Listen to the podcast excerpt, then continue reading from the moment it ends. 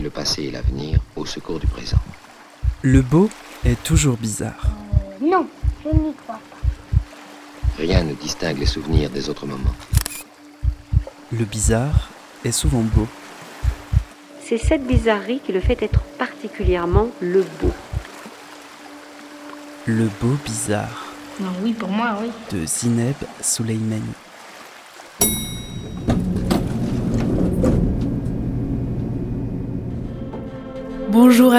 Bonjour à tous. Bienvenue dans le Beau Bizarre, un espace sonore libre et hybride. Un espace qui improvise quelquefois ses questions et le lieu pour les enregistrer. Il y a des parents, ouais, c'est un autre truc luxueux qui produit cet endroit. C'est surréaliste, je sais. Je sais, je sais, c'est juste démentiel, quoi. Voilà, des parents. Et Les pans en question se baladaient dans les jardins de la Villa Médicis à Rome, où je me suis installée avec Liv Schulman, l'une des artistes pensionnaires de la promotion 2022-2023. Pour échanger, nous nous sommes éloignés du buffet dressé le soir du vernissage de l'exposition annuelle, qui rassemble un état des travaux en cours des 16 pensionnaires de la promotion. Pendant une année, ils ont habité les murs, travaillé dans les ateliers, flâné dans les jardins de la villa, en retrait et loin du bruit du monde pour se rendre disponibles à leurs recherches et à leur création. Sous le commissariat de Saverio Verini, l'exposition a pour titre en français Une ligne tordue, tendue, comme un instantané d'un cheminement toujours en cours. Mais comment les pensionnaires vivent-ils cette vie en retrait dans un lieu historique et chargé comme la villa? Comment ce lieu inspire ou écrase le geste sensible ou créatif? Et que reste-t-il d'une année passée à la Villa Médicis à Rome? J'ai eu envie de poser ces questions à Liv Schulman, artiste visuel né en Argentine, installée aujourd'hui en France. Fascinée par la télévision pendant son enfance, l'arrivée du câble en 1990 et le crash financier de 2001 représentent des moments très marquants de sa vie et constituent des inspirations toujours à l'œuvre dans sa pratique. J'ai appris en cours de notre conversation que Liv Schulman a quitté la Villa Médicis en cours d'année et qu'elle porte un regard critique vis-à-vis de cette institution. Je vous laisse découvrir mon échange avec Liv Schulman, mon invité dans ce 49e épisode du Beau Bizarre.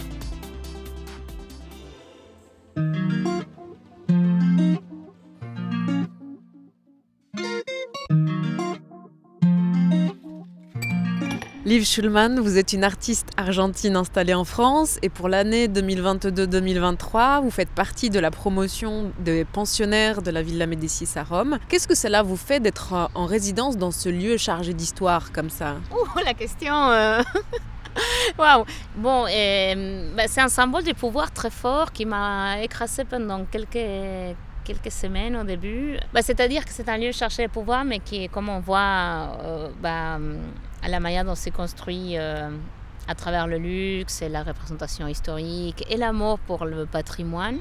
Et, la manière dont ça a été aussi créé par rapport à un passé napoléonique. ça me fait quelque chose de très bizarre et euh, je peux sentir que... Moi, je sens qu'il y a une histoire coloniale beaucoup trop violente ici, en fait. Et que cela c'est manifeste euh, dans, tout un lieu qui, en fait, finit par être, je pense, symbolique ou, lié au désir des, euh, de, je sais pas, de- des prestiges ou des masses ou quelque chose comme quoi. Moi, je ne savais pas très bien au moment de postuler euh, quelle était son imbrication dans le monde. Et quelque part, je me disais que c'était un peu le pas suivre euh, de manière un peu, euh, bah, une pensée un peu rudimentaire que j'ai que j'ai eu, je pense, par rapport à moi-même, de, de me dire que bon, qu'il faut toujours euh, grandir. Enfin, qu'il faut toujours aller dans le pas d'au-delà. Et dans le pas d'au-delà en France, ça veut dire le pas le plus ministériel qui suit, quoi. Donc, on peut être prof et ensuite euh, il faut être prof quelque part et après euh, il faut euh, faire des prix après il faut enfin je ne savais plus comment continuer une carrière artistique sans essayer de, de me pousser moi-même à travers le champ de, de la culture disons. Et au moment de postuler je me suis dit bon voilà il y a ça et quelque part c'est beaucoup d'argent mais en même temps c'est pas une résidence commune parce que elle n'est pas axée dans l'art elle n'est pas véritablement intéressée dans la pensée artistique. Elle n'est pas, elle aime pas l'art quoi. Enfin, elle aime, elle aime l'histoire, elle aime euh, la représentation euh, de l'histoire, du patrimoine et, peut-être du pouvoir aussi. Mais, mais moi en tant qu'artiste, euh, je pense que j'ai jamais fait une, par exemple, j'avais fait Triangle il y a quelques années, non? Et je voyais bien comment les choses étaient axées dans l'amour à l'art. Ou dans l'amour à la, à la création, quoi, en tout cas. Et, et ici, j'ai eu une impression un peu contraire, quoi, comme si, en fait, euh, l'art était véritablement secondaire et que le, le- mais bon, parce que c'est pas une résidence d'art, quoi, c'est une résidence de, de recherche euh, dans différents domaines, comme peut-être euh, musique, histoire de l'art, euh, littérature. Donc euh, tout, tout ça revient à l'art, en grosso modo. enfin, tout ça revient à la culture, mais, mais c'est quelque chose de l'ordre de la culture, en fait. Donc, et Rome aussi, Rome, c'est, c'est, pensant à elle-même en tant que, que, bah, que ex-empire, quoi. Donc, la, la manière dont tout était un peu construit, je dirais, il y avait beaucoup de sculptures, beaucoup de, beaucoup de représentations, et que les choses deviennent très symboliques finalement, très abstraites, quoi. Et euh, je, je suis pas sûre d'être tout à fait euh, à l'aise avec autant d'abstraction, en fait. Je, je crois que c'est une sorte d'abstraction, abstraction, abstraction, donc euh, symbolique, non? Regarde, par exemple, maintenant nous voyons les, toute la façade de ce bâtiment qui est la villa, elle est décorée avec des, bah, des trucs symboliques, des choses qui représentent des conquêtes ou, des avances ou des trucs coloniaux ou de, ou des bustes de, je sais pas qui c'est là-bas. C'est peut-être Colbert, je sais pas. Mais avec quel projet vous aviez postulé et comment justement ce contexte ou ce lieu ou cette histoire ou cette ville ont nourri, inspiré ou peut-être écrasé justement le process de recherche dans lequel vous vouliez venir à s'inscrire? Bon, alors moi j'ai postulé avec euh, le projet de faire un film à partir de la relation entre l'écriture de Luigi Pirandello, qui est euh, théâtre de l'absurde, métathéâtre et euh, ouais, surtout euh, une sorte d'écriture autoréflexive sur euh, le fait d'être celui qui met en scène, et la schizophrénie de sa femme, Maria Antonietta eh, Portulano. Et l'idée, c'était que euh, Portulano avait été euh, enfermé, enfin, elle était schizophrène, il avait été enfermé euh, pendant tr- 37 ans dans la maison et euh, bon après ils l'ont mis dans un, dans un asile quoi. Et depuis là-bas, euh, elle a écrit des lettres, je sais pas quoi, à, à Luigi, mais à un moment donné, elle a essayé de tuer leur fille. Bon, il y, a- eu un moment comme ça très, euh, très, très, très lié à la, à la folie en fait. Et moi, je voulais explorer cette relation, en fait, voir un peu comment s'était passée cette relation entre deux voilà, entre un dramaturge qui a aussi embrassé le fascisme, euh, enfin qui, qui- qui est quelqu'un de complexe, quoi, de, de- de pas du tout. euh, et euh, la- le côté axiomatique du, de la folie, en fait, et, de, et de voir comment, parce que cette folie euh, qui est axiomatique, normalement, ça ça opère pas par euh, transcodage, tu vois, ça, ça ne, ça ne s'élève pas.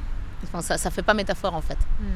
Donc du coup, ça fait pas signe. Du coup, tu peux pas le dire comme une grille de lecture euh, normale, qui fasse sens, dans laquelle on peut établir des valeurs qui sont le bien, la différence entre ce qui est bien et ce qui est mal, ce qui nous fait du, ce qui nous préjudice, ce qui nous porte préjudice ou pas. Et ça, ça intéressé par rapport à, euh, bah, à la théorie qu'en soit le capitalisme, il est axiomatique, quoi. Il est, euh, il se définit par lui-même, il est euh, enfermé dans une euh, sorte de mesure schizophrène dans laquelle euh, on ne peut pas nier sans se contredire. Et en même temps, la, la chose, elle est tout le temps euh, présente sans, sans, euh, bah, sans, faire de la transcendance, en fait. Parce que celle-là nous apprend presque rien d'autre qu'une violence au quotidien.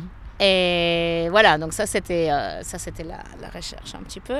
Et je voulais faire un film que, bah, que j'ai toujours pas tourné, mais que je vais tourner bientôt à Buenos Aires finalement, où des touristes portent de t-shirts avec des axiomes. Et donc ces t-shirts commencent comme des slogans euh, touristiques un petit peu, et qui après ils commencent à changer et jusqu'à devenir une sorte de super mise en scène du sens euh, qui change et qui se, et qui se reconvertit. Ça c'était le, le projet. À la base, vous vouliez le tourner à Rome, mais Oui. là, vous allez le tourner à Buenos Aires. Oui. Qu'est-ce que ça change euh, au propos de, de changer de, de- de contexte de tournage? Non, je pense qu'à propos de, de changer du contexte, ça change que c'est éloigné de la question de Pirandello, mais que c'est pas plus mal parce que finalement c'est quand même une idée que j'avais de- avant.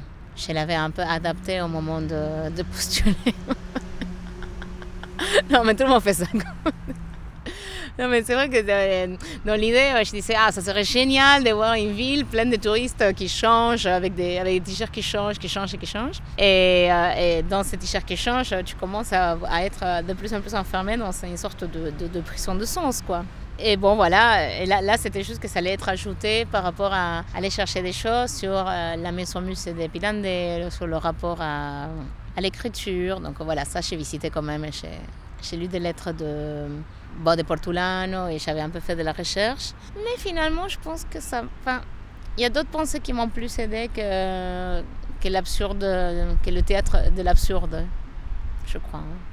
Récemment, vous étiez invité par Artagan à, Pantin pour parler de votre travail et vous avez notamment évoqué cette question de la résidence. On est dans un lieu de, de résidence, mais je crois qu'à un moment de votre vie en France, vous passiez d'une résidence à une autre pour avoir notamment un toit. Comment cette précarité impactait ou nourrissait votre pratique artistique? Parce que je crois que ça a duré un moment et vous en parliez à- de manière un peu forte, je crois. Ouais. C'était un peu comme devenir euh, nonne ou religieuse. euh, C'était très fort parce que cela a impacté la totalité de la vie parce qu'on part du principe qu'on échange vie contre travail, contre tout, contre la totalité du travail, donc qui est euh, euh, vivre quelque part dans le sens concret des choses. Moi, je n'avais pas d'appartement, je n'avais pas de garant.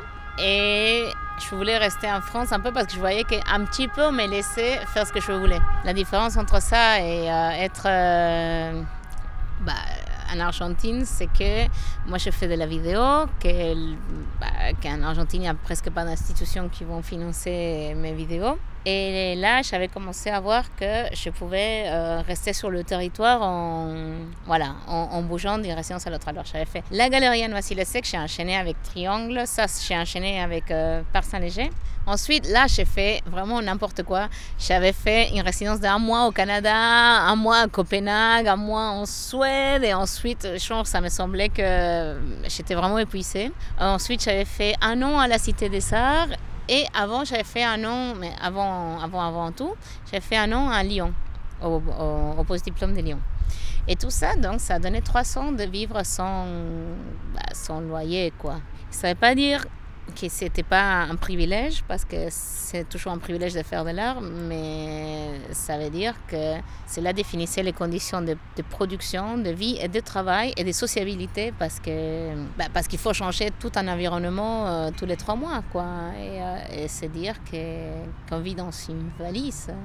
Mais une autre artiste, euh, Rita Scali, qui aussi euh, a fait ça pendant quatre ans.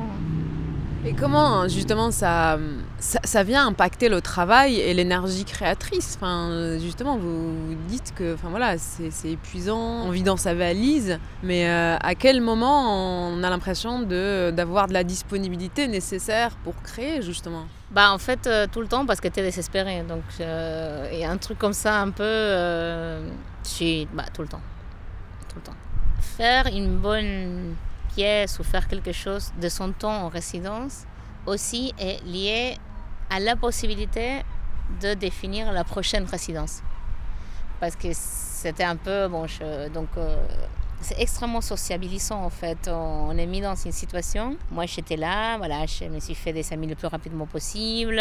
Il y a qu'ici que je fais un peu différent, mais c'est parce que j'avais déjà un appartement à Paris. Mais, mais tout le temps d'obtenir ça, on est, on est en mode euh, survie en fait. Donc euh, il y avait un truc comme ça de, de se faire des amis, que les amis euh, aient envie de nous de, bah, de m'aider, que, que, que ces gens-là veuillent participer aussi à au tournage, de donner quelque chose en échange, enfin que, que quelque chose se passe, euh, de, voilà.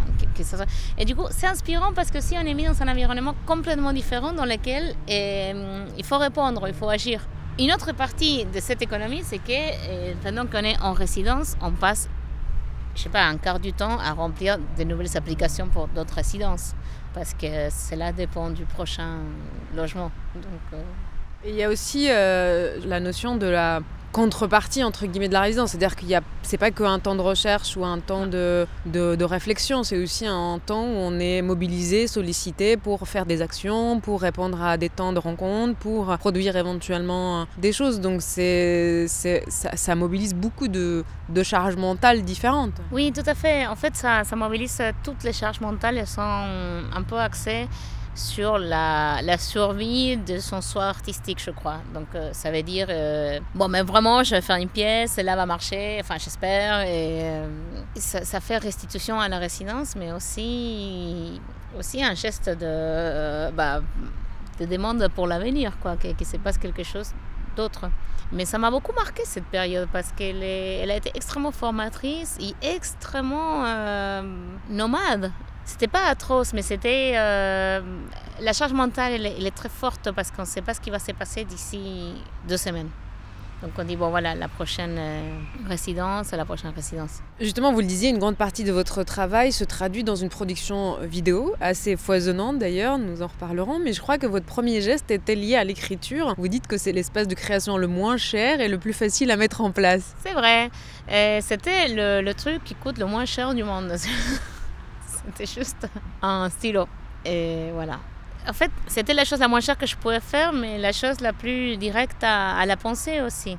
Donc euh, au début, euh, moi je voulais vraiment faire de l'écriture en média artistique et euh, c'est pour ça que j'avais suivi ce master qui s'appelait Art Writing. Et bon, après j'étais fauchée à Londres donc je suis rentrée, mais c'était c'était un peu ça, c'était la, manière. Mais la vidéo aussi est vraiment pas chère. Enfin, elle, est, coûte une caméra, mais tu peux la faire très très chère ou, ou, ou juste rien. Parce que n'importe quel portable a une caméra maintenant et ça va être pas flou, enfin ça va être net. Donc, quelque part, il y a un truc dans, dans l'économie qui est. Euh, ça peut. Ça peut enfin, j'ai toujours été intéressée par cette équivalence. Ça peut coûter rien et ça peut coûter des milliards. Peu importe. Donc, c'est relativement. Euh, crazy ça, enfin pour moi, non, de, de, penser comme ça, mais, mais c'est très bien parce que ça veut dire que c'est aussi, c'est juste que ça dépend de l'expérience qu'on qu a de l'art, quoi, ou de l'écriture. Et même la vidéo, euh, on peut la vendre euh, et après il y a 1150 000 copies euh, qu'on peut faire. Quoi. Donc le, le, le truc n'a pas de... Il est incontrôlable. C'est ça qui est bien aussi pour moi, je crois. Mais très vite, oui, vous avez besoin de développer d'autres médiums. L'écriture vous a permis de développer des scénarios pour des projets de série, des projets au long cours sur un temps long. Je crois qu'un de vos projets de série a duré 10 ans. Oui. Vous pouvez nous raconter ça? Oui, Contrôle a duré 10 ans parce que c'était vraiment une machinerie de d'écriture. En fait, moi, je n'avais pas envie d'arrêter d'écrire et je n'avais pas envie d'arrêter. Ça me, ça me permettait de réfléchir. Et aussi, le détective ou la détective qui, qui incarne le contrôle, c'est quelqu'un de générique. Quoi. Enfin, ça peut être euh, n'importe qui qu'on croise dans la rue, à qui on met un trench coat et la personne parle à la caméra. Donc, c'était un dispositif vraiment simple. Mais il y a des choses qui passent par l'écriture, donc par la voix et la manière dont elle va dire les choses, mais aussi la, manière de, toucher les objets, de s'adresser à la caméra en touchant des choses, en parlant ou en se frottant contre le truc. Et c'est vrai que la pensée, pour moi, elle passait par plein de, lieux différents. Et j'avais commencé à faire ça, pareil, parce que et, ça me semblait euh, vraiment euh, abordable, mais à la fois interminable. Donc moi, à l'époque, moi, je voulais faire de la quantité. Je voulais pas faire... Euh, un truc parfait, unique, qualitatif, magnifique, mais euh, d'ailleurs, j'ai jamais eu une volonté esthétique, tu vois. Je, je suis pas quelqu'un de, qui cherche beaucoup le l'esthétique ou quelque chose de beau, mais non, d'ailleurs non, plutôt le contraire, mais j'étais vraiment intéressée par le fait que ce soit quelque chose qui me permette de produire, de continuer à produire et à, à produire de la pensée en fait. Et euh, j'ai fait une saison ultra mauvaise en 2010, 2011. Et ensuite, euh, j'ai fait une deuxième saison deux ans plus tard et une troisième saison quatre, trois ans plus tard. Et je continue à écrire une quatrième saison, mais c'est... Euh, faut que je retrouve euh, aussi une situation pour le tourner. Mais justement, qu'est-ce que ça, qu'est-ce qu'elle vous permet, l'écriture sérielle, qui ne permet pas le format unitaire? Vous le disiez là, que vous avez besoin de, de faire de, de, de, la quantité, mais qu'est-ce que cette quantité permet de, de travailler ou de continuer à chercher? Ben, Ça permet la transformation dans, dans le travail même au lieu de, voilà, j'ai réfléchi, j'ai agrandi, j'ai fait la courbe de l'éducation par rapport à, à, la pensée de ce que je suis en train de faire. Après, la courbe a descendu, j'ai fini euh, ma thèse et donc du coup, je, la, je l'expulse comme un truc, euh, comme une sorte de bébé magnifique. Et ça fait que le projet en, lui, en lui-même, il est expérimental. Donc je ne sais pas exactement ce qu'il voudra dire dans 10 ans, ce qu'il veut dire dans le temps où... Euh, je ne sais pas en fait. C'est qu'il permet de changer, de se transformer au fur et à mesure que lui-même arrive. C'est c'est beau pour moi parce qu'il est plus vivant. quoi. C'est c'est pas j'ai commencé d'un point A et je connais le point B auquel euh, je dois aller. C'est autre chose. C'est c'est plus ancré dans, dans un continuum. quoi. C'est se donner la possibilité de toujours euh, améliorer, de toujours continuer à, travailler euh, et à créer des variations en fait à la même question peut-être. Oui, et parfois c'est même pas la même question. Ce sont des questions qui affleurent, qui, qui arrivent et euh, tant, tant qu'il y a quelqu'un de prêt à regarder, c'est aussi bien qu'il y ait quelqu'un de prêt à le jouer, quoi. Que c'est une sorte de pièce euh, un peu pas éternelle parce qu'elle se répète, mais elle, elle, elle, elle se transforme en fait. Après, je suis vraiment intéressée par la question de, la transformation, de la dégradation, du changement. Et, euh, et- ça, c'est un truc propre à la série. Parce que c'est vrai que si tu veux que tes personnages aillent quelque part, il faut qu'ils changent. Quoi. Que ça, c'est de l'écriture euh, télévisuelle, mais un peu, un peu basique. Mais dans le voyage de l'euro, enfin, il faut juste qu'un élément de transformation t'échange pour que toi, tu puisses changer. Mais je crois aussi que l'art est censé avoir un caractère transformateur. Pour moi. hein.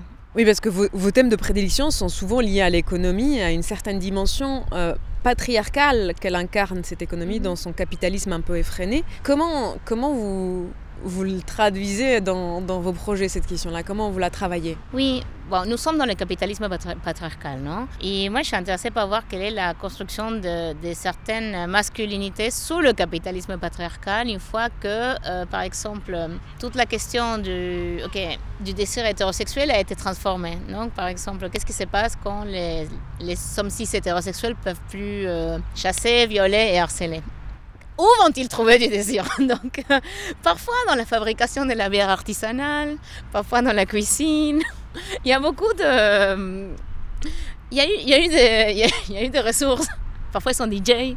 Mais juste pour se, pour se dire qu'il y a eu quelque chose de l'ordre de je m'approprie d'un artisanat et que surtout est arrivé en pandémie, dans lequel traditionnellement, euh, après, y y a- enfin, la bière artisanale est faite par des moines depuis des, millénaires. hein, mais, il y avait un moment où je me disais euh, qu'est-ce qui se passe avec cette manière de, penser le domestique une fois que tout le monde est confié au domestique? Donc, euh, donc les, identités si représentées de sortir chasser, s'approprier du désir comme quelque chose qui, dont on va s'approprier ou, et qui ce désir aussi de produire une économie parce que euh, c'est euh, voilà maintenant je deviens je sais pas je fais des pickles tu vois et je les vends aussi parce que ça c'était mélangé à la question que le monde euh, actuel nous permet de croire que nous sommes les meilleurs consommateurs de quelque chose. C'est qu'on est des prosumers. Donc il y, a, y a souvent cette idée, et je la vois souvent chez des groupes euh, un peu classe moyenne, des personnes qui, qui, qui se définissent par leur consommation en fait. Donc euh, c'est un peu, euh, bon, qu'est-ce qui est, qu'est-ce que tu fais toi? Donc euh, moi, euh, et donc la consommation la meilleure, elle est activée selon leur propre euh, facture. Genre, je, je vais faire, enfin, je suis tellement bon consommateur de bière que je vais faire ma propre bière. Je la fais à l'eau de mer parce qu'elle est spectaculaire. Tu vois, il y a quelque chose comme ça de, je deviens mon propre artisan de, la meilleure qualité possible et que cela me semblait être très associé à, une forme de, de- des trucs maternels qui avaient été appropriés quoi. J'avais cette impression. Et dans les derniers projets, j'avais beaucoup travaillé et c'est euh, bon, c'est un peu une caricature, mais bon, je m'en fous parce qu'ils sont quand même dominants. Une sorte de caricature de quelqu'un qui est en groupe est très euh, très axé sur euh, être meilleur. Enfin, c'est aussi un fantasme très européen hein, d'être le meilleur, le plus bio, le plus organique, le plus meilleur. Enfin, on ne consomme pas de la merde, quoi. Et, euh, et ça, c'est bon. Malheureusement, dans les autres pays du Sud, si on consomme de la merde en permanence parce qu'on est obligé. Et il y a quelque chose comme ça. De...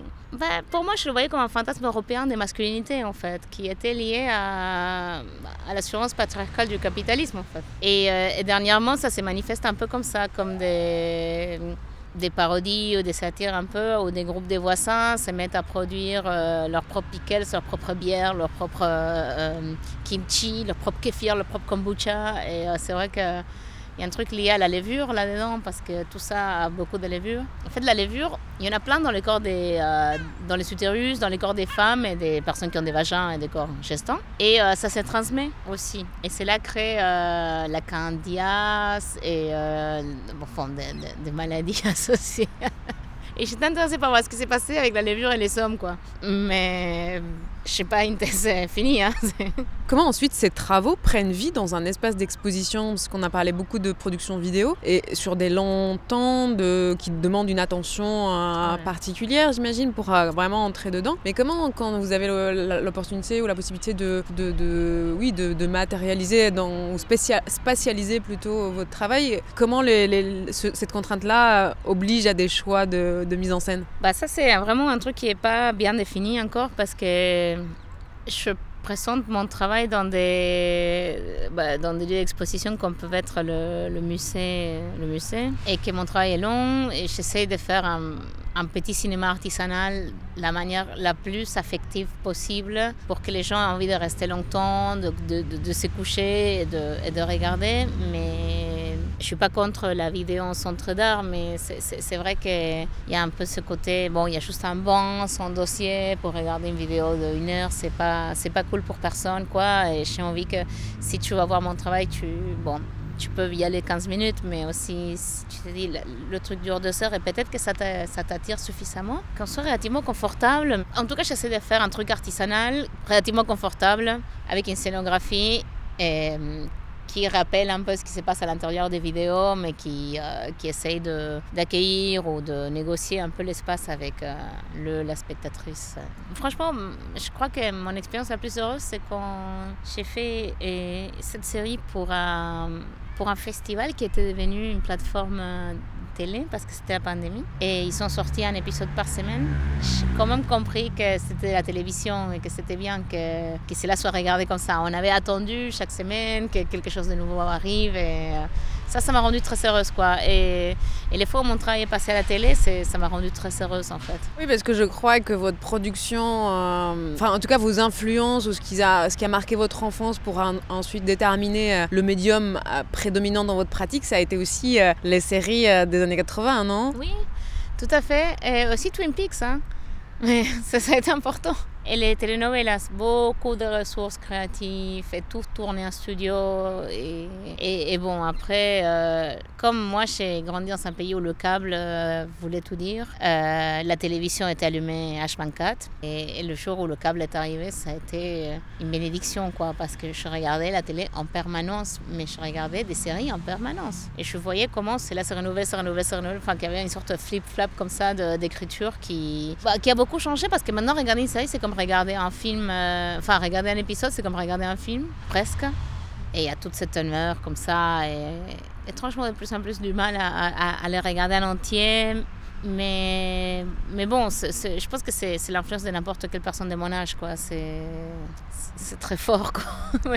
Alors, vous êtes représenté par la galeriste Anne Barrault à Paris. Qu'est-ce que cela apporte à votre travail d'avoir euh, cette qualité-là d'accompagnement ou en tout cas d'avoir euh, quelqu'un qui vient un peu décharger un peu de charge mentale?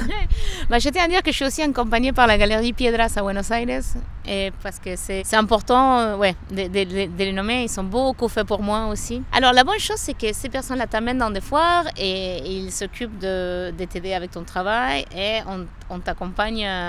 et après, toutes ces personnes-là sont mes amis euh, réellement, donc je, les aime vraiment beaucoup. Yann, euh, c'est une galeriste exceptionnelle parce qu'elle est patiente et euh, elle aime vraiment l'art. Et ça, c'est très important.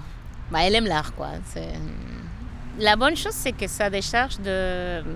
Je ne sais pas exactement de quoi ça décharge. Enfin, si, ça décharge économiquement un petit peu, mais euh, faut pas se mentir non plus, je ne vends pas beaucoup. Bah, surtout pour elle, quoi. Ça, bon. Mais ça permet aussi d'obtenir un peu d'aide au niveau des dossiers ou de, ou, de créer des, euh, des contacts ou, de faire bouger le travail, de l'amener dans des foires. Non, c'est une bonne chose, hein, ça accompagne. Mais bon, après, bah, après je pense que c'est pas, c'est pas un mythe, quoi. Enfin, ça aide, ça accompagne, mais, mais le truc ne résout pas la vie, quoi. C'est un accompagnement.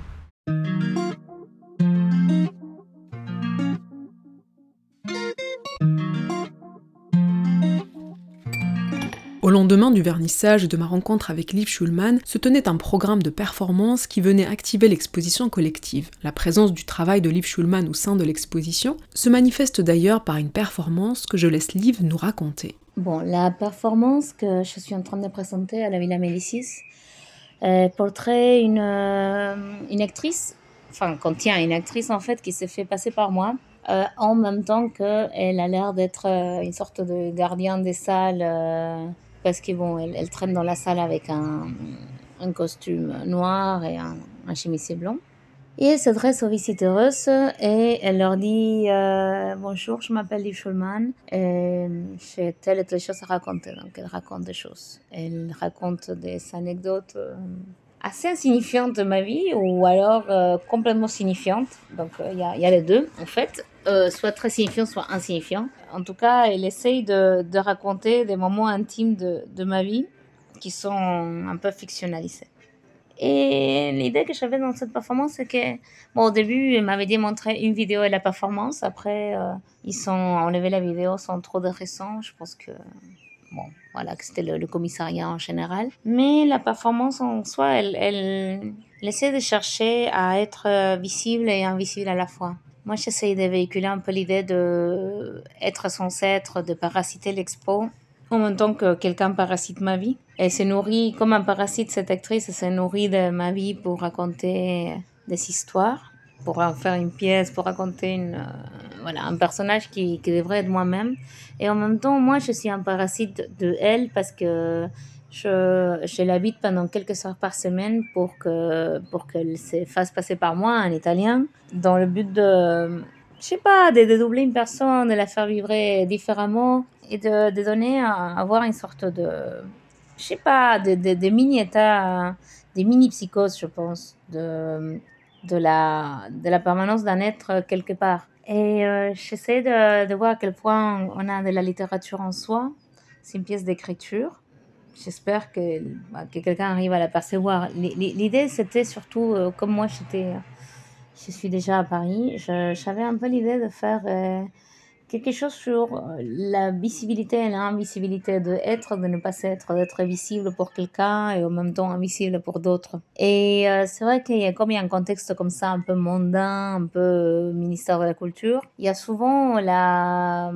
Enfin, souvent on s'est fait euh, prendre par d'autres personnes en fait. On pense que, que je suis, euh, enfin ça, ça m'est arrivé plein de fois, mais on pense que je suis Laura ou alors Sivan, on l'appelle Liv, enfin donc entre les résidents. Et ça c'est dû au fait que c'est un truc un peu représentatif, mais c'est pas un truc réaliste. C'est pas un truc dans lequel on est euh, soi-même pour être soi-même en fait dans, dans le contexte. Donc la, la pièce en soi, elle essaie une sorte de mini critique institutionnelle. C'est un peu ce que j'ai essayé de faire de comment fonctionne l'institution et, son, et sa, sa, circulation des corps à l'intérieur. Quoi, de, elle est là, mais aussi à cause de mon attitude, non de, Elle est là, mais elle n'est pas là, et elle essaye d'être, mais en fait, elle est absente. Une sorte de, de double, double masque institutionnel, je pense. Liv Schulman a donné à sa comédienne des indications avec une série de textes où elle peut venir piocher des passages pour performer dans un tête-à-tête -tête avec les visiteurs et les visiteuses. J'ai eu le droit au récit de l'expérience du job étudiant au Starbucks et au questionnement que cette expérience a généré chez l'artiste. Je laisse le passage en italien pour savourer ensemble la beauté de cette langue. Liv Schulman, questa accademia. Quando ero una studentessa io ho, ho, lavorato in uno Starbucks come barista. Non ero molto brava. I miei colleghi invece sì, loro sì, erano molto impegnati nel lavoro e facevano dei caffè buonissimi. Erano un gruppo veramente molto motivato, tanto che mentre lavoravano ballavano, sculettavano al ritmo delle macchine da caffè e avevano inventato questi balletti in cui si strusciavano contro le scatole di cartone. Era veramente un gruppo molto motivato. Pensa che quando, quando qualcuno faceva qualcosa di speciale, tipo ehm, aggiungere della panna su un mocaccino oppure urlare il nome di un cliente particolarmente speciale, tutti gli altri li incoraggiavano con degli, degli sbuffi di vapore della macchina da caffè e sembrava la macchina del fumo, sembrava di essere veramente in una discoteca. Non ero molto brava, ma non perché non fossi capace, eh? perché sono distratta. Sono molto goffa e la mia goffaggine mi impedisce di restare concentrata. In più ho un problema, perché mh, mm, se non sono la migliore non voglio neanche provarci a fare qualcosa ed essere mediocre. Sono molto competitiva, ma non è una cosa di cui vado molto fiera. A un certo punto, un giorno, hanno deciso di indire una gara di ballo. E così l'hanno fatto ed è stato talmente un successo che hanno cominciato a farlo tutte le sere. Così lo Starbucks di giorno era un caffè e di sera una discoteca. E in quel momento tutto ha riacquisito significato, perché non per, la, non per il fatto in sé, ma, ma per la potenza de, delle canzoni, dei balli, l'energia era, era così diversa tra, tra il giorno e la sera e tutti erano se stessi, oltre l'uniforme, perché beh, i baristi sono tutti sottopagati, no? Sai? E, e in quel momento però loro avevano il loro momento, la sera ballavano e sfogavano i loro problemi del lavoro ed era come la lotta di classe. Questo è andato avanti per un anno. Poi le regole dello Starbucks sono cambiate e ci hanno obbligato a chiudere la sera. Questo anche perché il quartiere nel frattempo era diventato un quartiere di uffici. È stato un anno molto triste, molto deprimente, soprattutto per me, perché io, visto che ero goffa, non sono mai stata messa alle gare di ballo quindi mentre tutti avevano i ricordi di quel periodo, io non avevo neanche quelli. E quindi dopo il lavoro, come tutti gli altri, ce ne tornavamo a casa e stavamo davanti alla tv e non sapevamo che cosa farci con i nostri corpi. Però, insomma, non si possono vivere di ricordi, no? Il presente è importante e forse alla fine a volte bisogna accettare che se le cose non vanno come noi vogliamo è perché non sono per noi. Quindi io non ero diventata una barista non perché non ero brava, ma perché non era per me. Avrei potuto provare a fare l'attrice, per esempio, no? Sì, ma la lotta di classe? La pista da ballo esprimeva la lotta di classe. Quindi questo voleva dire forse che la lotta di classe non era per noi? Che se qualcosa viene chiuso, fallisce per destino o per la speculazione finanziaria, noi non dobbiamo dire niente, ma dobbiamo soltanto accettarlo perché non era per noi? Boh. E le compensazioni? Non lo so, un po' di giustizia? Niente di tutto questo. Siamo tornati semplicemente a spalmare i nostri culi davanti alla televisione di fronte alle repliche di Zorro, perché evidentemente anche in televisione avevano finito sia i soldi che le idee, che poi in questo caso è la stessa cosa.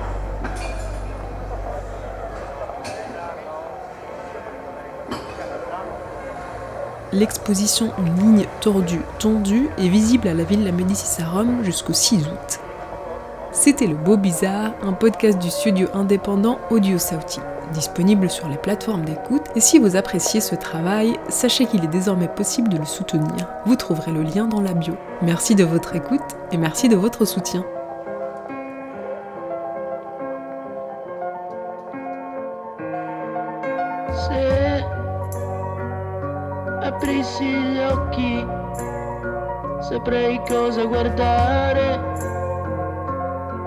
Il tuo splendido volto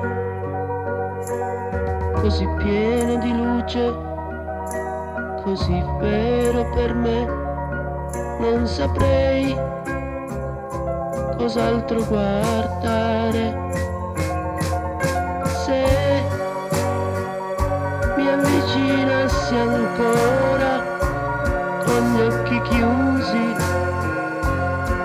alle tue morbide labbra che mi sanno ascoltare non potrei immaginare chi altri dovrei baciare.